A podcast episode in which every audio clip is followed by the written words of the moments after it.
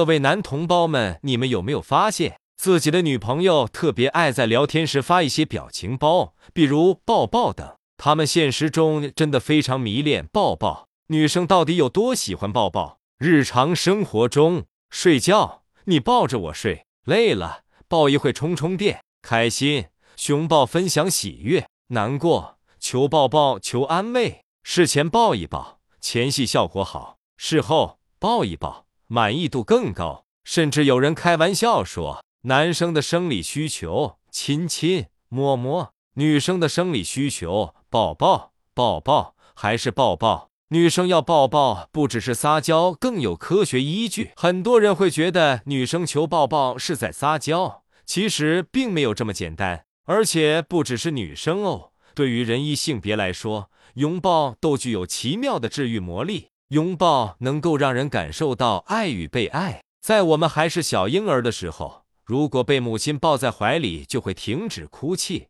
安心入睡。长大之后，其实我们仍然具有感知和触摸上的需求，所以通过恋人的拥抱和触摸，我们就能感觉到自己是被爱的，是实实在在被护着的。这点男生应该也能明白吧？我们会迷恋拥抱，还因为催产素。催产素又称为爱的荷尔蒙、抱抱荷尔蒙，让大脑大量分泌催产素的方式有两种，一个是疯狂吃东西，另一个就是拥抱。所以说，经常抱抱可以有效减肥。一般来说，女生体内的催产素含量要高于男性，而且恋爱人士的催产素含量要高于单身人士，所以女生会比男生更爱抱抱。恋爱后对抱抱的需求也会更高。催产素水平上升给身体带来的好处包括，但不限于情绪变好、压力降低、有安全感、归属感、身心愉悦。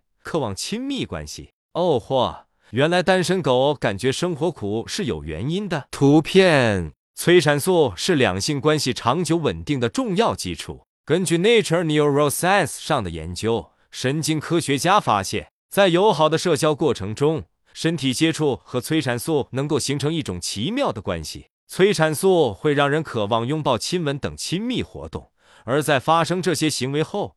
身体又会刺激催产素的分泌，让人更加渴望亲亲抱抱。那为什么女生喜欢抱抱要多于喜欢接吻和抚摸呢？你想想，在这些亲密动作里，哪个接触范围最大呀？当然是拥抱。女生喜欢拥抱，更喜欢被伴侣完全包围住，沉浸在满满的安全感和爱意中。有研究证明，想要你的伴侣更加爱你，只需要拥抱二十秒。经常拥抱有益于身心健康。拥抱是一种鼓励、支持，爱人之间的拥抱能让人体验到一种被爱、被呵护的感觉，而好朋友之间的拥抱也具有稳定情绪、化解烦恼的作用。当生活中遇到挫折和困难时，一个及时的拥抱往往代表着鼓励与支持。图片：拥抱最解相思之苦，情侣久别重逢，双向奔赴的拥抱足以让人热泪盈眶。抱住心爱的人的那一刻。似乎瞬间释放了长久以来的相思之苦，拥抱让人渴望更多亲近。除了催产素，拥抱还会使身体分泌一些其他的神奇物质，比如令你感到甜蜜愉悦的多巴胺，让你脸红心跳、情欲高涨的肾上腺素，使人飘飘欲仙的内啡肽，能够抵抗焦虑感的血清素。这些激素能够让情侣间感情更牢固，关系更稳定。